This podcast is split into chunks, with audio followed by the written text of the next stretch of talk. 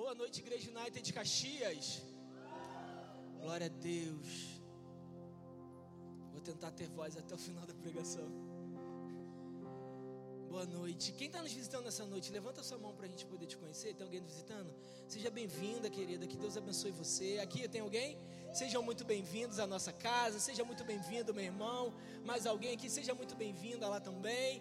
Aqui, seja muito bem-vindo. Seja muito bem-vindo, meu irmão. Glória a Deus. É uma honra ter cada um de vocês aqui. Para você que não me conhece, meu nome é Tiago. Juntamente com a minha esposa, pastora Juliane, somos os pastores da Igreja United de Caxias. E é uma honra ter cada um de vocês aqui na nossa casa. Amém? Glória a Deus.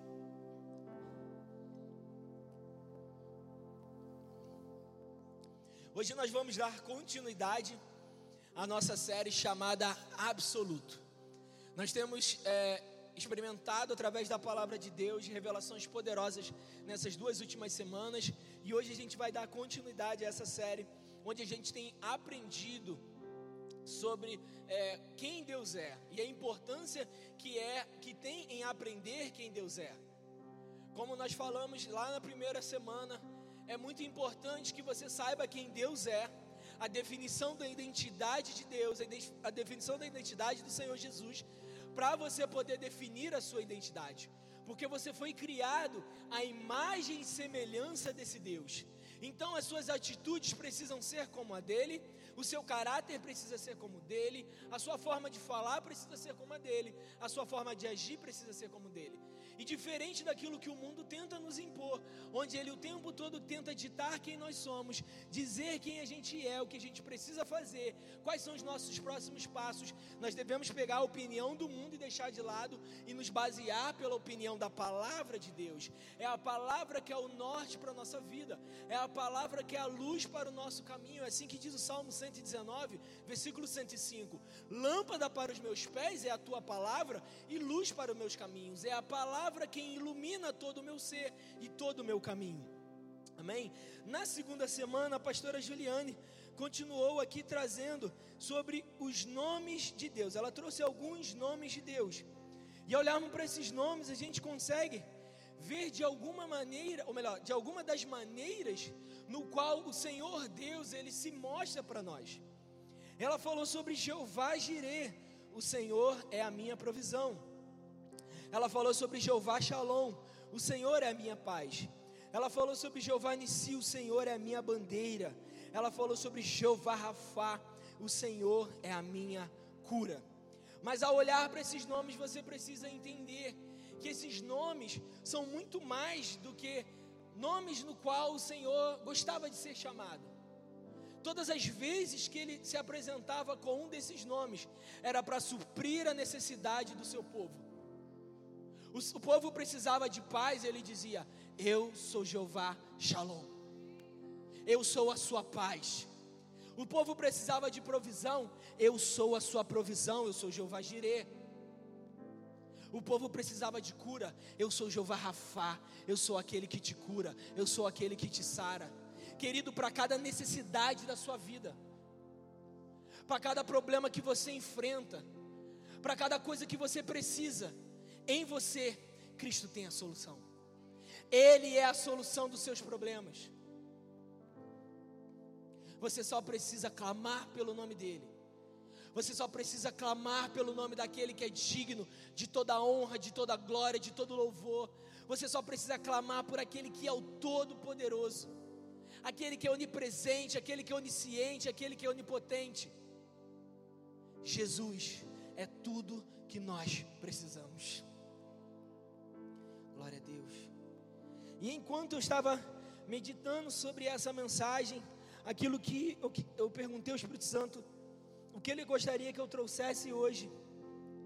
E ele ministrou exatamente essa frase no meu coração: Eu sou tudo o que você precisa.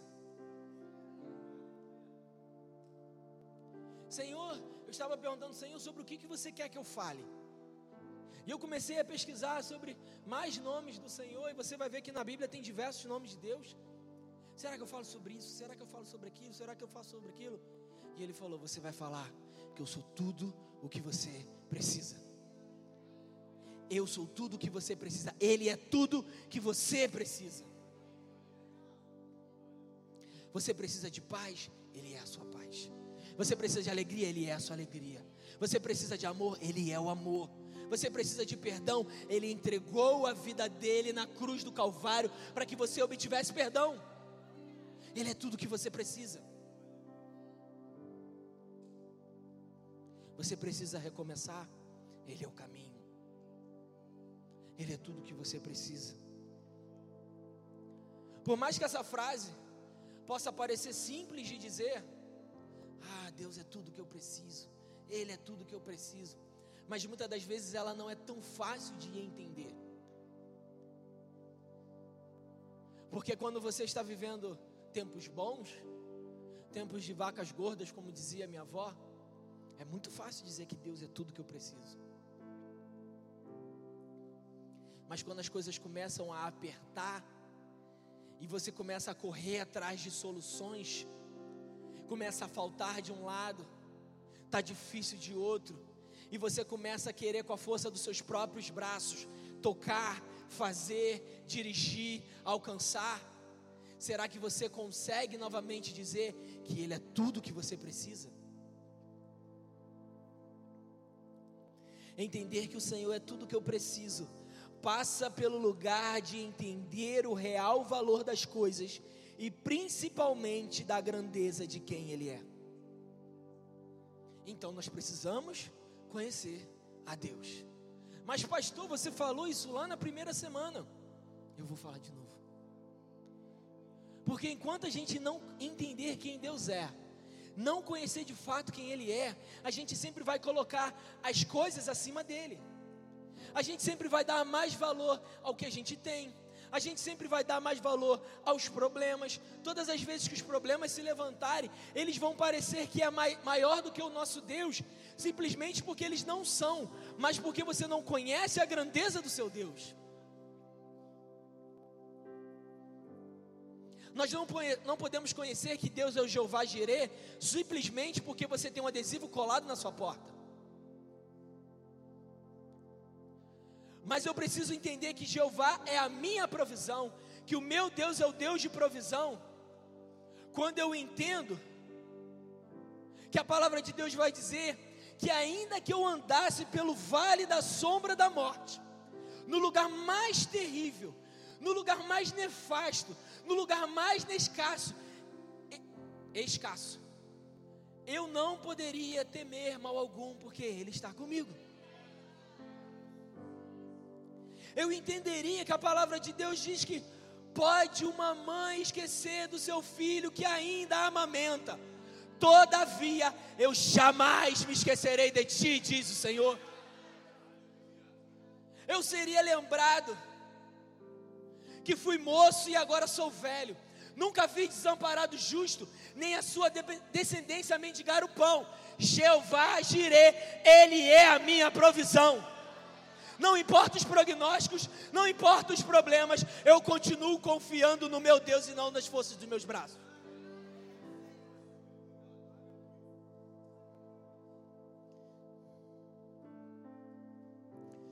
Meu papel aqui é te lembrar que, diferentemente do mundo, que vai falar para você que você precisa de coisas, você precisa disso, você não tem isso, como você ainda não tem, você precisa trabalhar, trabalhar, trabalhar, trabalhar para conseguir.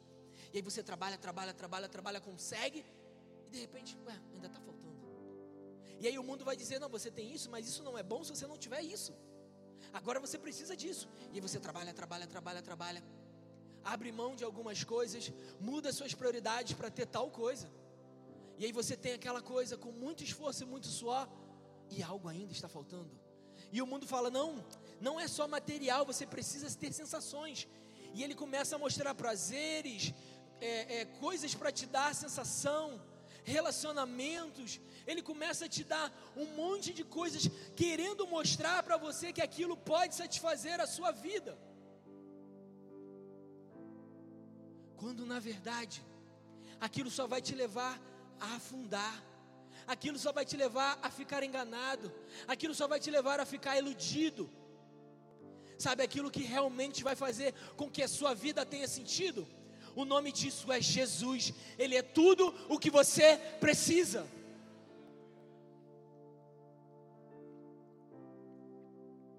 Abra sua Bíblia comigo em Oséias, capítulo de número 6.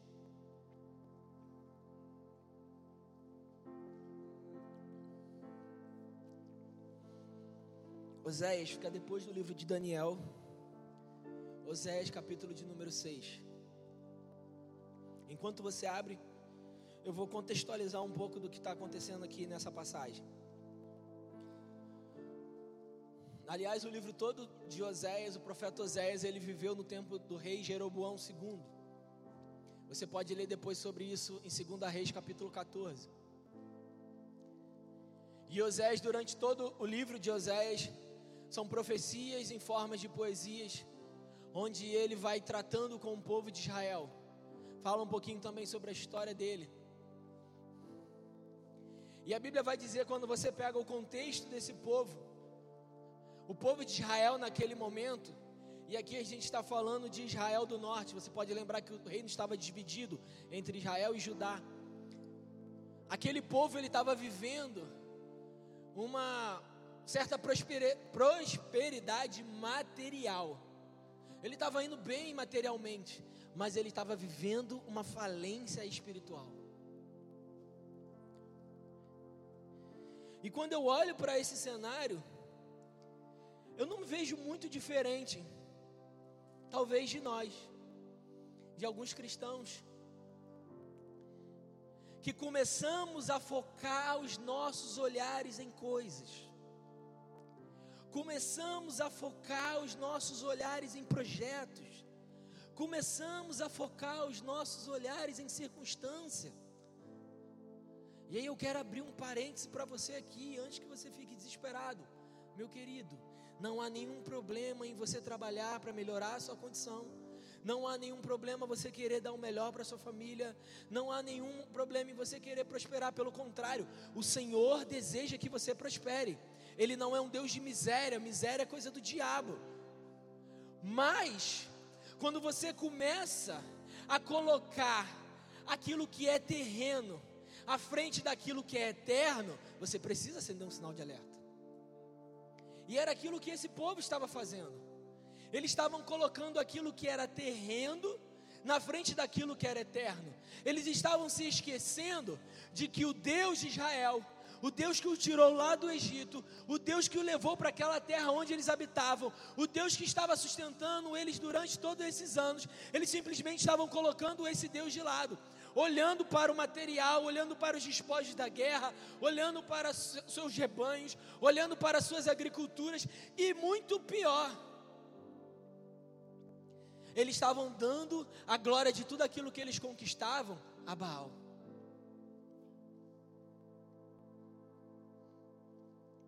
Sabe quando a gente conquista algo e a gente simplesmente fala: Claro, eu trabalhei.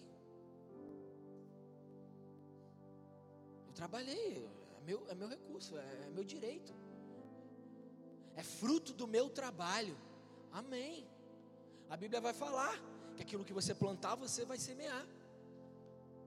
Mas nunca se esqueça daquele que te faz acordar com saúde, daquele que te deu talento para poder trabalhar, aquele que te deu sabedoria para fazer o que você faz. Nunca se esqueça daquele que se entregou na cruz do Calvário para que hoje você tivesse vida e vida e abundância. Então não divida a glória dele com ninguém. Querido, se você tem algo, Cristo foi que te deu. Ele abriu portas para que você estivesse trabalhando, Ele abriu portas para que você tivesse estudado, se capacitado, aprendido a fazer algo, te deu talento, te deu criatividade. Você acha que a sua criatividade vem da onde? Do Deus que é criativo. Não seja como esse povo. Deixa eu fechar o parênteses aqui, que isso aqui é para outra coisa. Mas deixa eu falar algo aqui. O Senhor, mais do que ninguém, deseja que você prospere, mas a prosperidade que o Senhor deseja te dar, jamais irá entrar em conflito com os interesses deles e do seu reino. Se for entrar em conflito, querido, Ele não vai te dar. E cuidado com essa prosperidade que te arranca da igreja. Cuidado com essa prosperidade que te tira dos caminhos do Senhor. Porque provavelmente ela não vem do Senhor. Ou melhor, certamente ela não vem do Senhor. Porque a bênção do Senhor não causa dano. É assim que diz a palavra dele. Vamos fechar esse parênteses. Então o profeta Oséias ele está chamando esse povo ao arrependimento. Ele está chamando esse povo a restaurar a sua aliança com o Senhor. Esse povo tinha traído o Senhor no momento em que ele começa a adorar outros deuses. Esse é o primeiro mandamento. Não terás outros deuses além de mim. Não farás para ti imagem de escultura, é o segundo mandamento. E é tudo isso que esse povo estava desobedecendo. Ele estava traindo aquilo que o Senhor trazia como prioridade. E Oséias, o profeta Oséias, está chamando esse povo para restaurar essa aliança. E a restauração dessa aliança, ela começa quando nós sabemos quem Deus é. O profeta Oséias está falando: nós precisamos voltar os nossos olhos ao Senhor. Vamos ler lá. Oséias capítulo 6, versículo de número 3 diz assim: Conheçamos o Senhor e esforcemos-nos por conhecê-lo. Tão certo como nasce o sol, ele aparecerá. Virá para nós como as chuvas de inverno e como as chuvas de primavera que regam a terra. Conheçamos o Senhor e esforcemos-nos em conhecê-lo. E é lindo que essa palavra conhecer no hebraico, ela se chama Iadá. E Iadá é um tipo diferente de conhecimento. Iadá não fala sobre um conhecimento intelectual. Mas Iadá, Iadá fala sobre um conhecimento relacional. Iadá fala sobre relacionamento. O Senhor nos chama a nos relacionarmos com Ele. Ele não quer um povo que é entendedor dele. Ele, é um, ele quer um povo que tenha comunhão com Ele. Sim, as duas formas de conhecer o Senhor são importantes. Mas elas andam juntas, elas precisam andar juntas. Não necessariamente ela anda porque você escolhe, mas elas precisam andar juntas. Por quê? Conhecer a Deus de forma intelectual é muito fácil. Basta você ir no Google e botar lá quem Deus é. Quais são os atributos de Deus? Como Deus age? Como ele se manifesta? Vai aparecer para você lá esboços, estudos, pregações, cristãos ou não, ou não, vários tipos de visões de quem Deus é. A um clique, tudo acontece. Mas relacionamento dá trabalho. Relacionamento a gente tem que mexer. Relacionamento a gente tem que cavucar. Relacionamento a gente tem que olhar. E você cava, cava, cava. Aí você começa a ver, hum, achei aqui uma pedrinha. Hum, muito bom. Se eu achei essa, deve ter mais. E você cava, e você cava, e você cava. Dá trabalho, cansa desgasta, dói o braço. Mas quanto mais fundo você vai, querido, mais puro é o que você encontra. Quanto mais fundo é o que você vai, querido, mais valioso é o que você encontra.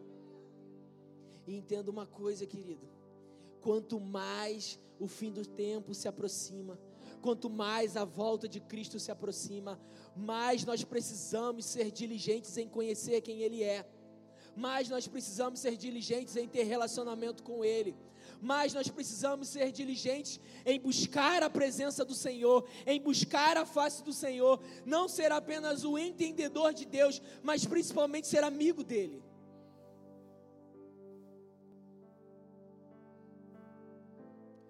Palavra de Deus diz que Ele deseja ter relacionamento conosco. Jesus fala: já não chamo mais de servos, porque os servos, parafraseando, não sabem aquilo que o seu Senhor deseja fazer, mas por outro lado, eu os chamo de amigos. Eu desejo me revelar a você, mostrar o meu coração para você. Eu desejo te conhecer, eu desejo que você me conheça. Alguém aqui já construiu um relacionamento de intimidade, um relacionamento profundo sem troca? Só de um lado ou só de outro? Não. Você precisa se doar. Você precisa se permitir receber de outros.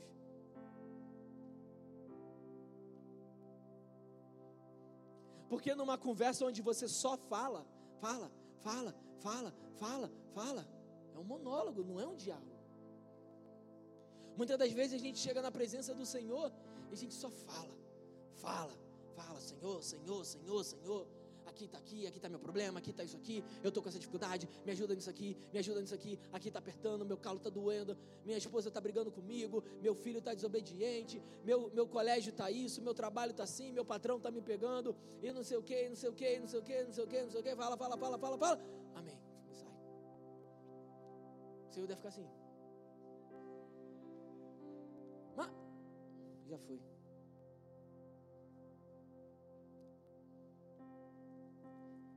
E aí chega certo momento que você fala: Eu me sinto só. Ninguém me dá atenção. Ninguém me dá ouvido. E o Senhor, mas eu queria falar.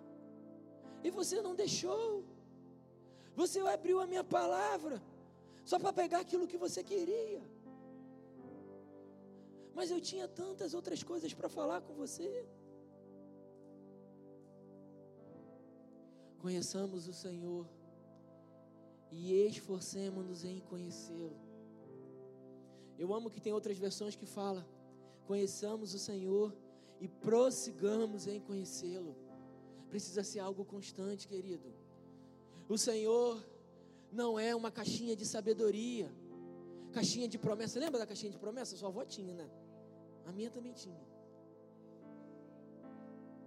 Hã? Thaís tem? Mas era da sua avó, né, Thaís? É seu. Tentei te ajudar. Mas a caixinha de promessa, nada contra a caixinha de promessa. Mas ela só tem promessa. Querido, a palavra nos ensina, ela é recheada de princípios para você poder desfrutar de promessas. Se você não cumprir determinados princípios, determinadas promessas não vêm. E aí você abre a caixinha, pega a promessa e fica agarrado naquela promessa. Você abre a caixinha e está lá. Então, farei prova de mim. E veja se eu não vou abrir as comportas dos céus e impedir que as pragas cheguem à sua lavoura. E tu, glória a Deus. Aleluia, a provisão chegou. A provisão chegou e passou o primeiro mês e nada. Passou o segundo mês e nada. Mas Senhor, o que está faltando? Está aqui, ó, Malaquias 3,11. Está faltando 10. Trazei, pois, o dízimo à casa do tesouro, para que não falte mantimento na minha casa.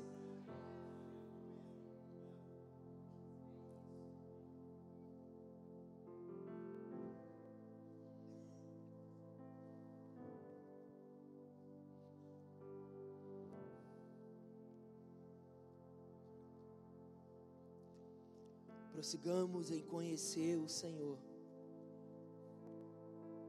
Conhecer a Deus leva tempo, conhecer a Deus gera esforço, como quem busca algo mais precioso, como quem está atrás de um tesouro. Mateus capítulo 13, versículo de número 44 ao 46 diz assim: O reino dos céus é como um tesouro escondido num campo. Certo homem tendo-o encontrado, escondeu-o de novo, e então, cheio de alegria, foi, vendeu tudo o que tinha e comprou aquele campo. O reino dos céus também é como um negociante que procura pérolas preciosas. Encontrando uma pérola de grande valor, foi, vendeu tudo que tinha e a comprou.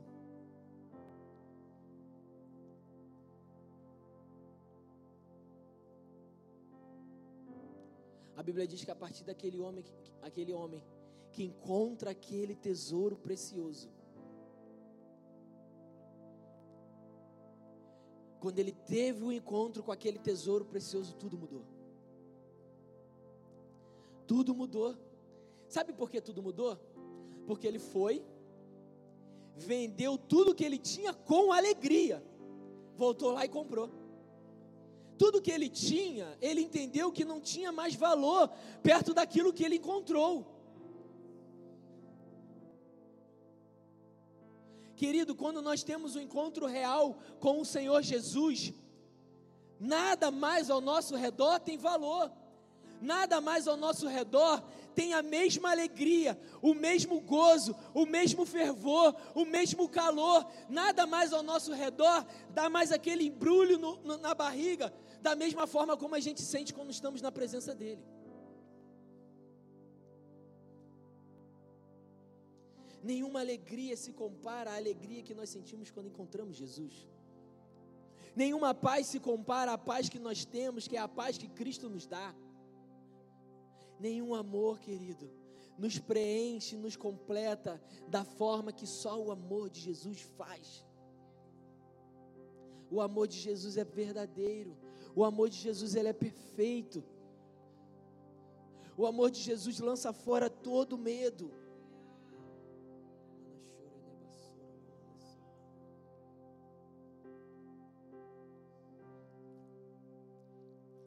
No dia que você descobre um tesouro, querido, isso deveria fazer você abrir mão de tudo para poder estar com Ele. O reino dos céus também é como um negociante que procura pérolas preciosas. Encontrando uma pérola de grande valor, foi e vendeu tudo que tinha e a comprou. O que é que você está procurando? Pastor, eu desejo experimentar de tudo isso que você está falando, mas parece que a minha vida está na mesma, está na mesma, está na mesma. Será que você é igual esse negociante que está procurando? A Bíblia diz que ele está procurando.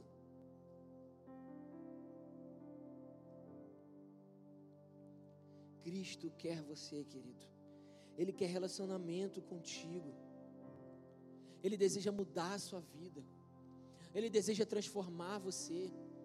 Ele deseja ouvir você, os seus lamentos. Ele quer ouvir, ele quer ouvir a sua angústia. Ele quer ouvir a sua dor mas Ele não é apenas um bom ouvinte, Ele é um Deus que transforma, Ele é um Deus que liberta, Ele é um Deus que te sara, Ele é Jeová Rafa, o Deus que te sara. E a gente olha para essa passagem e acha que essa passagem só se relaciona à cura do corpo físico. Não. Deus é muito mais do que aquele que cura o seu corpo físico. Ele é aquele que cura a sua alma. Ele é aquele que cura as suas emoções. Ele é aquele que cura os seus traumas. Ele é tudo o que você precisa. Ele deseja transformar em abundância todo o vazio que existe na sua vida. Ele deseja transformar em plenitude tudo aquilo que de repente está faltando na sua vida. Você precisa de paz, Ele é o príncipe da paz. Você precisa de amor, ele já te amou, querido. Ele te amou de uma tal maneira que ele se entregou na cruz do Calvário para que você tivesse vida e vida em abundância. Você se sente acusado, você se sente oprimido, ele é a libertação que você precisa.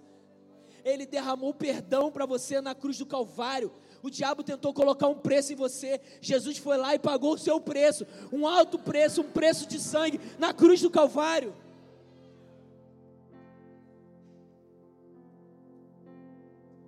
A antiga aliança fala sobre animais que precisavam ser mortos todos os anos para que, o nosso, para que a gente fosse perdoado. Mas aquele sacrifício era um sacrifício temporário. Eu falei isso hoje aqui na nossa aula de fundamentos bíblicos.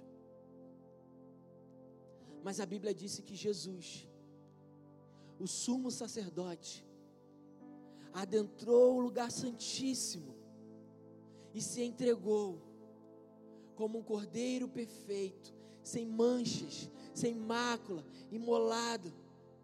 E aquele véu que fazia separação entre o homem e Deus, ele foi rasgado de alto a baixo. Jesus se entregou na cruz do Calvário para que eu e você tivéssemos vida e vida em abundância. E agora, diferente do mundo que diz que todos os caminhos levam a Deus, eu falo, não, isso é mentira. A Bíblia vai dizer que Jesus, Ele é o caminho, Ele é a verdade e Ele é a vida. E ninguém pode ir ao Pai senão em Jesus. É através de Jesus. É através de Jesus. Você deseja experimentar todas essas promessas que eu falei para você, que a Bíblia conta? Jesus é o caminho. Jesus é o caminho. Jesus é o caminho. Abra sua Bíblia comigo em Salmos 46.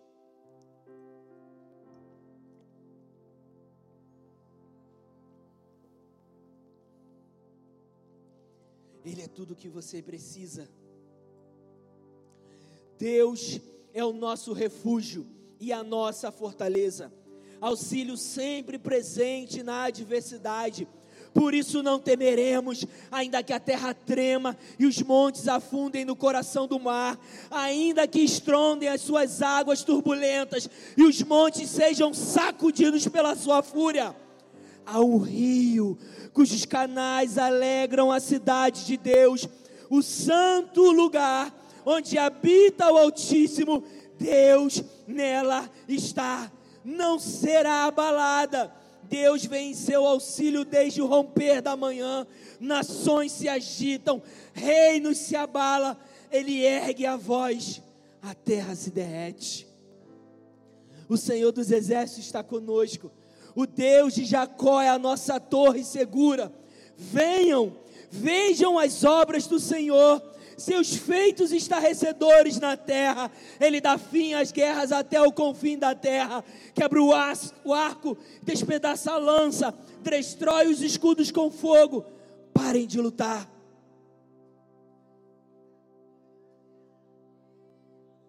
Está lutando por quê, querido? Ele falou: para de lutar. Está lutando uma batalha que não é tua. Para de lutar.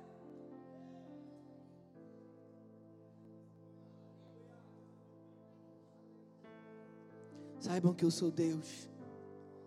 Serei exaltado entre as nações. Serei exaltado na terra. O Senhor dos exércitos está conosco. O Deus de Jacó é a nossa torre segura.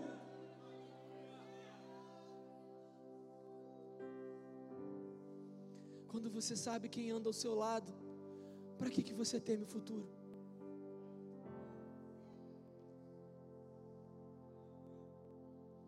Para de lutar, querido.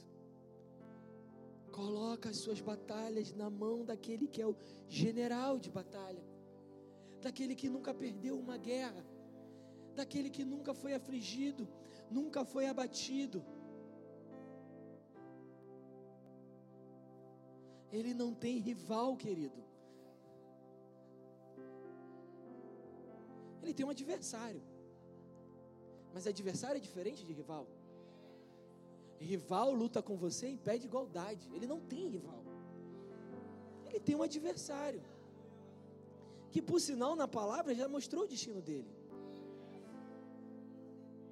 Então quando você entende isso, você entende que existe alguém que luta por você, que guerreia as suas guerras, que quebra o arco, que despedaça a lança, que queima os escudos. Para de lutar, mas para de lutar com as suas próprias forças. Eu não estou falando aqui para você se entregar ao pecado. Eu não estou falando aqui para você se entregar às suas dores. Eu estou falando para você parar de lutar com as suas próprias forças e chamar o Senhor para guerrear as suas guerras.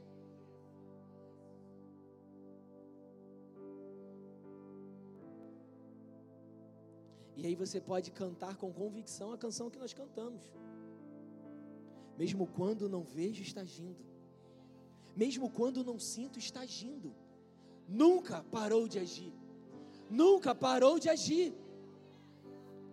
Sabe por quê? Esse é quem tu és. Esse é quem tu és. Esse é quem Ele é. Ele é tudo que você precisa. Ele é tudo que eu preciso. Querido, a nossa vida muda quando a gente entende isso. Tudo muda de figura, tudo muda de lugar. Um peso é retirado de sobre os seus ombros.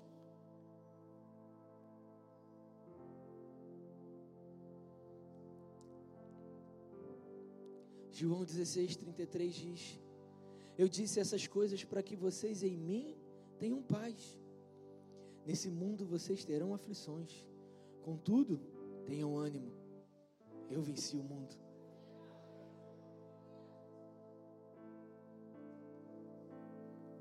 No mundo vocês terão aflições. Tenham ânimo. Eu sou tudo o que você precisa.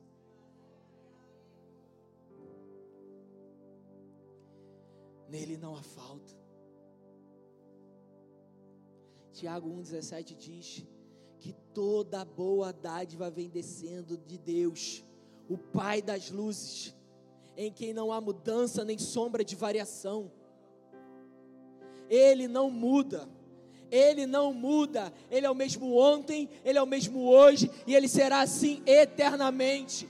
Ele é aquele que era, Ele é aquele que é e Ele é aquele que há de vir. Ele não muda, Ele não precisa ser completado, Ele não precisa ser acrescentado, Ele não precisa ser modificado. Ele é perfeito, Ele é absoluto, Ele é Deus.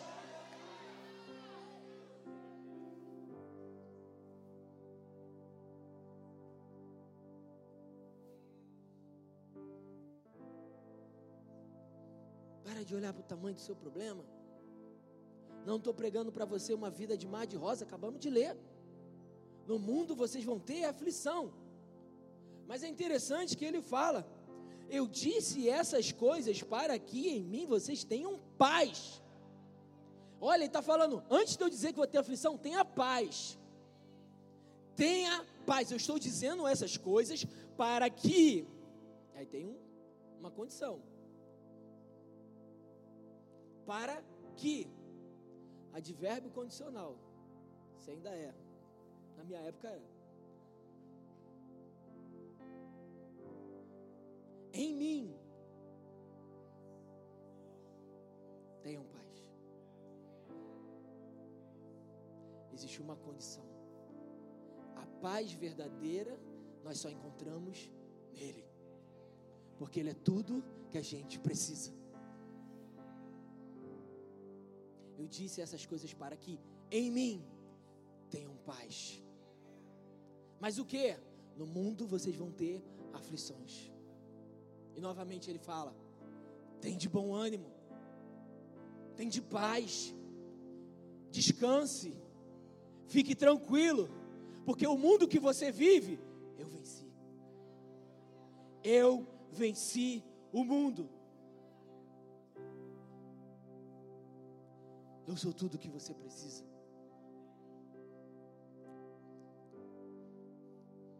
Primeira Pedro, capítulo de número 5, versículo 7 diz: Lancem sobre ele toda a sua ansiedade, porque ele tem cuidado de você.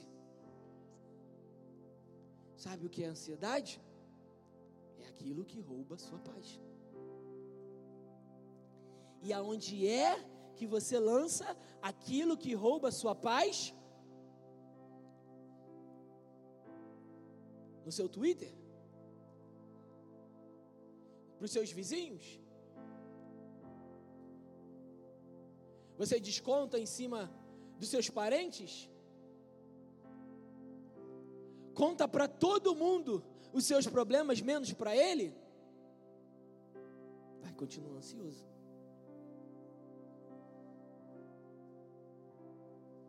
Lancem sobre ele as vossas ansiedades, coloquem sobre ele os seus problemas. Lança, joga em cima dele. Senhor, olha aqui, ó. Estou triste, meu coração está cheio de tristeza, cheio de angústia. Estou colocando sobre você. Não quero mais viver isso sobre a minha vida. Não quero mais esse passado sobre mim. Não quero mais essa acusação sobre mim. Não quero mais essa tristeza, essa angústia, esse vício. Eu não quero mais essa destruição. Eu não quero mais tudo isso que tem lançado sobre a minha vida. Eu estou colocando sobre você. Estou derramando aos seus pés. Faz e deixa que Ele cuida. Ele vai cuidar de você.